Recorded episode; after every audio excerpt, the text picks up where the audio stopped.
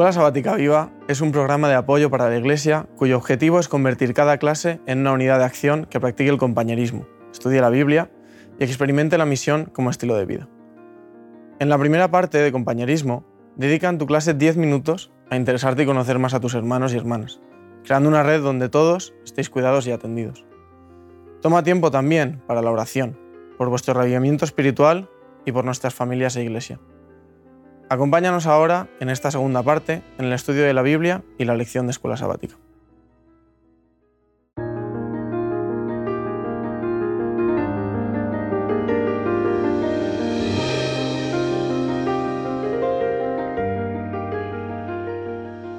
Bueno, estamos en la lección número 12 ya, ¿eh? O sea, que quiero decir que ya casi somos... Ya casi, casi. Se nos ha pasado enseguida, ¿eh? Casi mm, tomando como, como excusa el título de esta semana, ¿no? Con relación a los matrimonios, que casi somos pareja de hecho ya.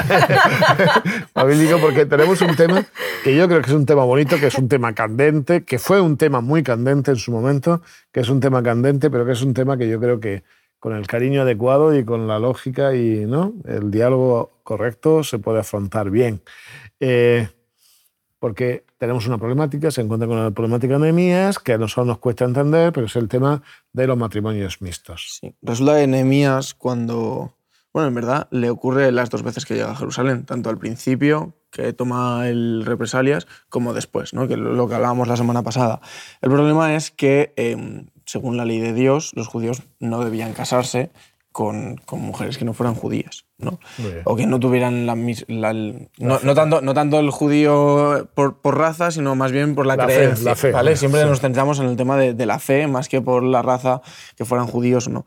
Em, y claro, cuando llega Nehemías se encuentra con que el pueblo ha- se ha casado y ha, y ha procreado incluso con, con personas de diferentes religiones.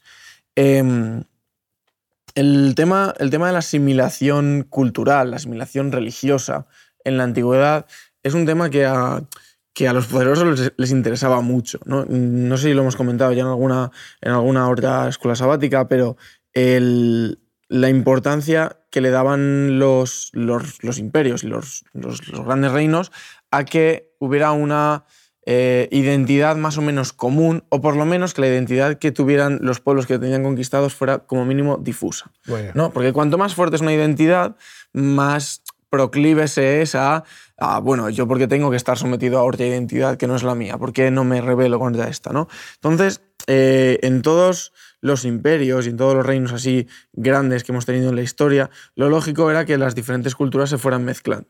De hecho, la mayoría de culturas, incluyendo la nuestra española aquí, eh, son consecuencia de una mezcla de culturas. ¿no? Por Claro. ejemplo, aquí, aquí en España tenemos eh, de muchas diferentes, ¿no? de árabes, de romanos, de íberos, etc. ¿Por qué? Porque cuando estos pueblos llegaban a España, se empezaban a juntar con los que habían antes. ¿no? Y así al final lo que hace es que la, la identidad va evolucionando y se crea una identidad nueva. En el caso de, de los imperios de la antigüedad, eso lo tenían tan claro que en algunos casos incluso no solo lo favorecían, sino que lo obligaban. Tenemos un- una anécdota de que Alejandro Magno, en una de sus conquistas por Asia, el que estaba muy centrado en el tema de la helenización, que, que lo griego se extendiera por todo su imperio, él obligaba a sus soldados a casarse con, con mujeres de los, de los lugares que conquistaban. Entonces, Él mismo lo hace, él- incluso, ¿no? Exactamente, él mismo, él mismo se, Se casa. con, con otras personas. Entonces, eh, para que veamos que no solo no era, no era algo que no era nada, nada eh, extraño, sino que además está, se promovía. ¿no? Entonces, como que los judíos, al, al mantenerse, digamos, no me gusta la palabra puro, pero a- al seguir casándose Coherencia. solamente entre ellos, se diferenciaban muchísimo del resto de, de pueblos que tenían alrededor. Muy Muy bien. bien. Eso se va a Muy dar mucho y es interesante, buena explicación, lo hemos vivido. De hecho, te das cuenta que cuando hay movimientos con una fuerte identidad, Identidad.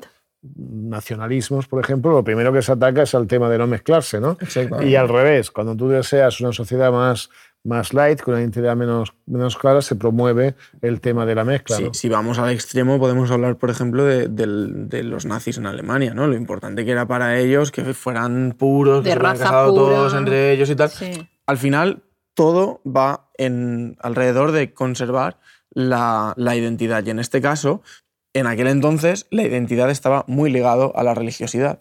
Entonces era una forma de mantener su identidad y, por lo tanto, de mantener su creencia en Dios. Muy bien. También tenemos que pensar que ellos estaban creando una nación de nuevo, digamos. Entonces ahí esa identidad tenía que estar bien clara, que una persona fuese de origen judío también ayudaba a que esa identidad estuviese más clara, no con personas que no eran... Ahí hay algo que tenemos que recordar. El Pentateuco no estaba en contra de que el extranjero se uniese con el, No. con el hebreo siempre y cuando tuviese un periodo de reflexión y aceptase a Yahvé. Porque tenemos un, un ejemplo, por ejemplo, en el Pentateuco que era muy interesante. Era, imagínate que había una conquista y se encontraban que entre la gente de, de la conquista había una chica, una, la que iba a ser luego una sierva de un hebreo que le gustaba el hebreo.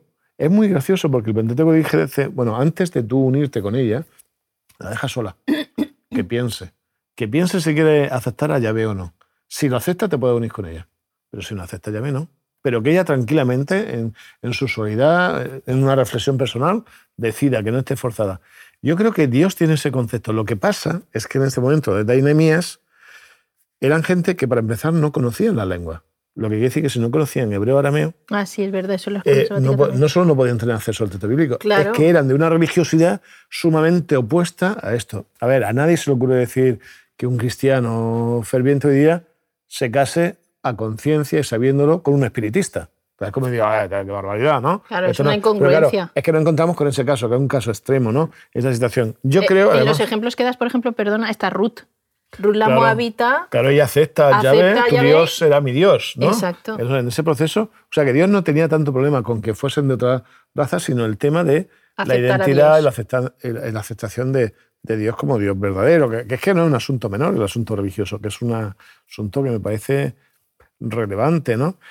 Eh, Esther, ¿qué más nos querías Vale, pues mira, igual que en el tema del sábado, el matrimonio está eh, en la Biblia está claro porque tenemos Génesis 2. Génesis 1 y 2 es el que establece, digamos, el ideal, el marco ideal que Dios crea para el ser humano. Sabemos que con Génesis 3 y el pecado, todo esto se destroza, se destruye y el plan de Dios, pues, eh, bueno, eh, sabemos lo que ha pasado a través de la historia. El matrimonio en la Biblia responde a la idea de pacto y esto es muy importante porque tenemos que tener en cuenta que Dios no lo ve como un contrato. No es un contrato vinculante entre dos personas que exponen sus intereses personales y ya está. No, en la Biblia el matrimonio es un pacto, es una alianza que se hace con Dios. Entonces, él siempre va a hablar, siempre que en los textos bíblicos, por ejemplo en Proverbios, en Cantares, en el mismo Génesis, habla acerca del matrimonio, habla de una alianza con Dios, de un yugo entre tres. Eh, por ejemplo, en Eclesiastés, eh, que habla de esa, de esa cuerda de tres hilos, ¿no? Eh, entonces, esa alianza tiene que ser algo eh, horizontal entre la pareja, pero también algo vertical con Dios, ¿vale? Y además, en la Biblia eh, nos encontramos con que ese pacto implica que va a haber una confianza, implica que va a haber una, eh, una exclusividad, solo el marido y la mujer, implica que va a haber una relación con Dios, implica que va a ser para toda la vida. Y hay una serie de principios en el matrimonio que, me- que la Biblia destaca y que me gustaría en este momento expresar. En primer lugar, el principio de unidad, serán una sola carne se separarán del resto, de su familia, y, est- y estarán unidos. En segundo lugar, Esto no creo que le sepa muy bien algunas suegras que otras, ¿no? Pero, pero bueno, ahí está, ¿no? Ahí Lo siento, suegras, no podéis meteros en el matrimonio. bueno, dar consejos sí, pero nada más. Principio de interdependencia, es decir, dejan al padre y su madre, se unen en una, en una unidad familiar y esa dependencia y confianza es en lo único que puede entrar Dios, pero nadie más. En tercer lugar, principio de endogamia, quiere decir eh, lo que estamos hablando ahora, no unirnos con aquellas personas que no tienen nuestras creencias.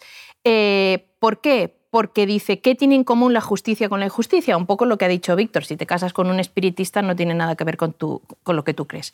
El principio de monogamia, es decir, tiene que ser con una sola persona. Sabemos que en estas épocas, bueno, antes del exilio existía la poligamia, después del exilio va a ser más el problema del repudio, Claro, o lo que de- se llama la poligamia Sucesiva, sucesiva. sí. ¿vale? Sobre todo en la época de Jesús se va a dar Esa- más. Entonces, él va a hablar sobre todo en la, eh, sobre la monogamia, que sea solo con una persona. El principio de permanencia, y eso es muy importante porque hoy en día, fijaos, también esto se está perdiendo. Yo encuentro muchas parejas que me dicen, no, nos casamos hasta que nos aburramos o hasta que funcione. A ver qué pasa. A ver qué pasa con el matrimonio. No, no, en la Biblia lo que tenemos es un principio de permanencia hasta que la muerte nos separe. O sea, quiere decir, esto es para hay una siempre. constancia, sí, sí. Exacto. Y entonces eso es muy bonito porque es construir una vida juntos. Luego está el principio de privacidad, que esto también es muy importante. O sea, la pareja funciona, tiene que funcionar sin interferencias externas. Y finalmente el principio de exclusividad, uno para el otro. Y luego hay una cosa muy bonita que no la veo en ningún texto, lo he leído en algunos libros, que dice que el matrimonio está hecho para construir un carácter juntos de manera que ya podamos vivir en esta tierra como si, vivamos, como si viviéramos en el cielo. O sea, estamos construyéndonos uno al otro, ayudándonos, apoyándonos a que el otro crezca conmigo, a no ser egoísta, a dar de mí todo lo que puedo para que la otra persona sea feliz. Eh, todos esos principios que nos habla la Biblia son muy bonitos. O sea, expresan una relación de pareja que no sé, que, no sé quién no quisiera algo así, ¿no? Entonces, eh, si volviésemos a, estudiar la Biblia y a ver lo que ella tiene para nosotros en cuanto a este tema que estamos llevando, creo que los matrimonios serían distintos porque buscaríamos en la otra persona mucho más que unas cualidades que hoy en día se ven, mucho más que la, que la fachada, mucho más que el interés mutuo que cada uno puede tener, ¿no? Te agradezco que digas esto porque vivimos tiempos del del rigatón, del trap, de la mujer que solamente son curvas y formas y alguien le canta, aunque sea de forma versificada, pero de esta manera. Y creo que hemos rebajado el nivel de relación entre personas e incluso el nivel de las expectativas de pareja. ¿no? Entonces, aspirar a un ideal de relación de pareja, no solamente cuestiones puramente básicas, necesidades casi a veces muy primarias, a otros niveles es importante, ¿no? Porque esto ayuda también a que nosotros tengamos una perspectiva, una, una exigencia, una comprensión del matrimonio mucho más completa, ¿no? Es que yo creo que si los jóvenes buscasen en la otra persona más estos principios, creo que el tema de, de, la fe o no la fe, del, porque ya buscarían una persona especial que tuviese estas características. Y entonces, cuando tú encuentras una persona que lo que va a intentar es apoyarte en todo momento, cuando buscas una persona que lo que va a hacer es ayudarte a crecer, en la que vas a encontrar siempre ese apoyo y esa constancia que te quiere, que tú la quieres, creo que, que ayudaría mucho a que los jóvenes tomasen decisiones eh, positivas, ¿no? Como dice la escuela sabática, no tomar eh, eh, decisiones que luego nos amarguen la vida, ¿no? Y en eso no sé, sería muy importante volver otra vez a los principios bíblicos. Cuando nosotros observamos la Biblia, vamos a ver que no es este solo un texto en el que la gente se preocupa con el tema del matrimonio mixto. Y luego quisiera diferenciar entre matrimonio visto y legal, al menos en la legislación española. Nosotros tenemos a Abraham cómo se preocupa cómo el mismo Abraham se equivoca con Agar y, hace una tontería y luego se arrepiente de esto, cómo ve que sus hijos quieren que tengan una continuidad. O sea, nosotros tenemos diferentes ejemplos ¿no? de situaciones en las que el modelo está, ¿no? es un modelo mejor.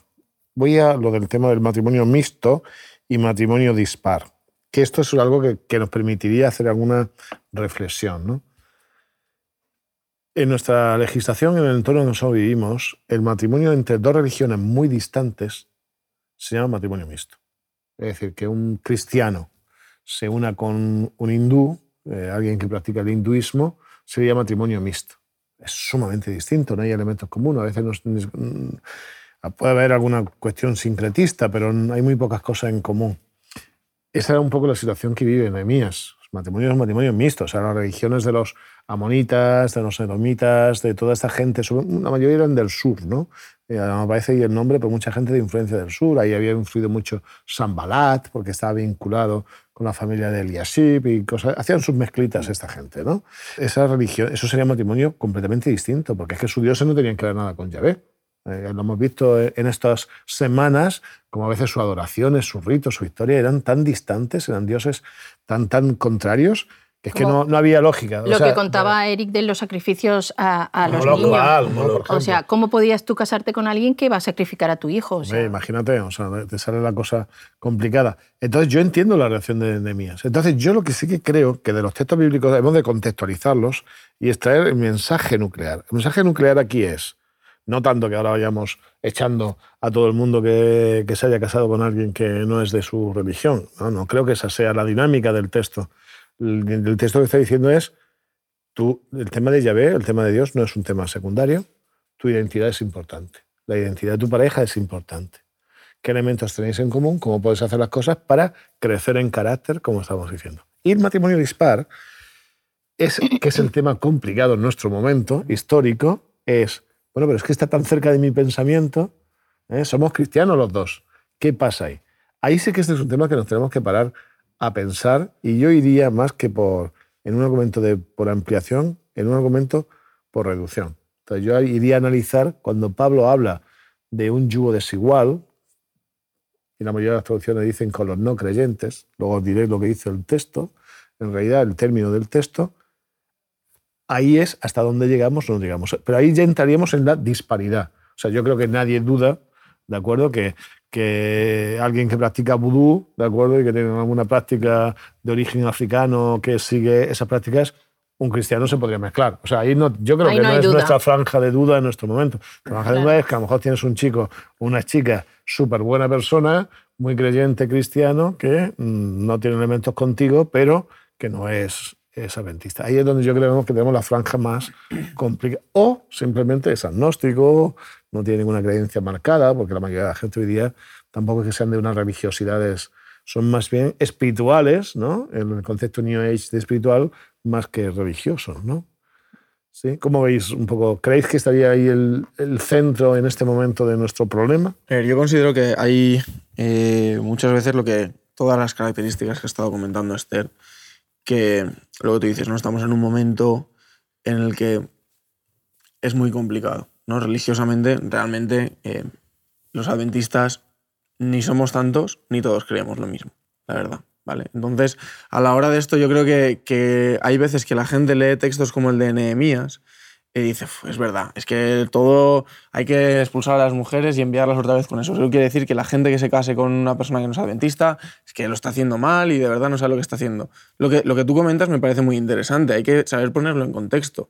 No es que eh, estas- estos judíos estuvieran casando con personas ateas o con personas, eh, yo qué sé, de otra religión cercana. cercana, ¿no? Incluso me, me- me atrevería a decir, por ejemplo, con, con un musulmán. Sino que simplemente se estaban yendo totalmente al otro extremo. Estaban yendo a, a religiones espiritistas totalmente. Entonces, realmente el peligro estaba ahí. Entonces, eso justifica eh, la actuación de Nehemías de decir, no, no, no, eh, tenéis que repudiar a estas mujeres y se tienen que ir, que, que si lo pensamos es una cosa muy dura. Pero claro, porque era una situación extrema, ¿vale?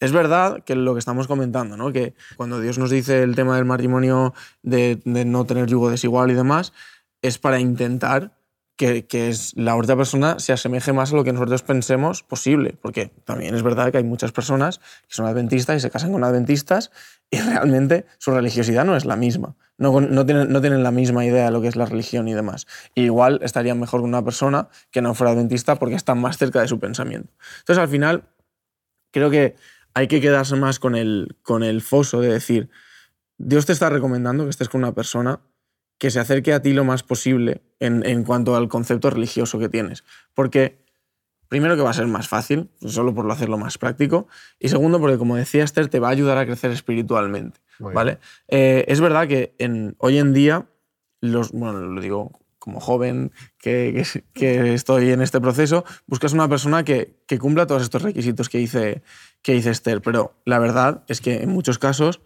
no encuentras todos los requisitos. Entonces, lo importante para mí es que se pongan prioridades. Cuan- cuanto más arriba esté en, el, en, el, en tu escala de prioridades, mejor será. Y que tampoco, tampoco hay que, co- que contentarse con lo primero que llega, que hay que, que, hay El que ser Señor te que hay que bien, sí, estoy contigo. Muy bien, Pero que, que como, que como iglesia tenemos, yo considero, viéndolo desde, desde el punto de vista de- del joven que a veces sufre este, esta crítica, considero que hay que, que hay que poner las cosas en contexto y que no porque en la Biblia se trate así a la gente que, que está con, con personas de fuera de la iglesia, hoy en día tenemos que hacerlo igual. Mira, yo ahí el texto del yugo desigual me gusta mucho el término. Cuando dice el no creyente, en el original es apistos. Apistos significa sin fe. ¿Qué quiere decir de esto? Eh, sin fe, obviamente, hay muchos no creyentes que no tienen fe. Entonces sería un problema. Es un problema. Es un problema porque, como hemos visto, eh, no solo la relación, el crecimiento espiritual, los niños, lo que sea. Pero ahora ya hablamos dentro de nuestra gente. ¿no? De esto de nuestra gente, hay gente que lleva la etiqueta adventista y solo hay etiqueta. Exacto. Es, es- es sin fe, es sin fe y sus prácticas, su vida. Esto de- a veces pensamos, un secreto de éxito de nuestros chicos, de nuestras chicas, es que sea adventista. Y alguna luego te dice, es que yo me casé con un adventista y se divorció de mí y tuve tales problemas y tal. Es que lo que está diciendo Pablo es que buscamos gente con fe. A mí, decente, ¿no? a mí cuando hablamos de esto me gusta pensar en el tema del yugo desigual, que, claro, si pensamos en, en un yugo, ¿no? En el, el yugo era lo que se le ponía a, los bueyes, animales, a los para, para- para llevar el, para, para llevar el arado, ¿no? Entonces, ¿qué, ¿cuál es la parábola aquí? Si tú tienes un yugo desigual, quiere decir que tú estás llevando todo el peso, por lo tanto estás sufriendo, Muy bien. ¿vale? Muy bien. En un... En un Y no se va a cumplir la función que es la de que puedan arar, porque cuando hay un cuando hay una desigualdad en un yugo no se sea, puede el cumplir. arado se desvía, o sea, Exacto, no cumple Yo- la función. Yo lo he, de- desde mi experiencia, ¿no? que, que he tenido relaciones con gente de, de fuera de la iglesia, eh, yo lo entiendo. Es muy complicado y se sufre mucho, ¿vale? Pero esto no quiere decir que si tú tienes un yugo igual, ¿vale? Si tú eres el único que tira y, y la otra persona no tira, al final pasar lo mismo. va- va a ser exactamente lo mismo. Entonces ahí igual sí que, es- sí que no, está, no está del todo mal el resaltarlo, pero que no se santifique tampoco el estar un adventista con otro adventista porque no tiene por qué salir bien. también. Estoy contigo. Además, yo creo que lo que nosotros tendríamos que proponer es que nuestra gente sea más coherente. Exactamente. Nuestra gente diga, o sea, si yo me llamo adventista, bueno, si tú te llamas adventista, oye, asume.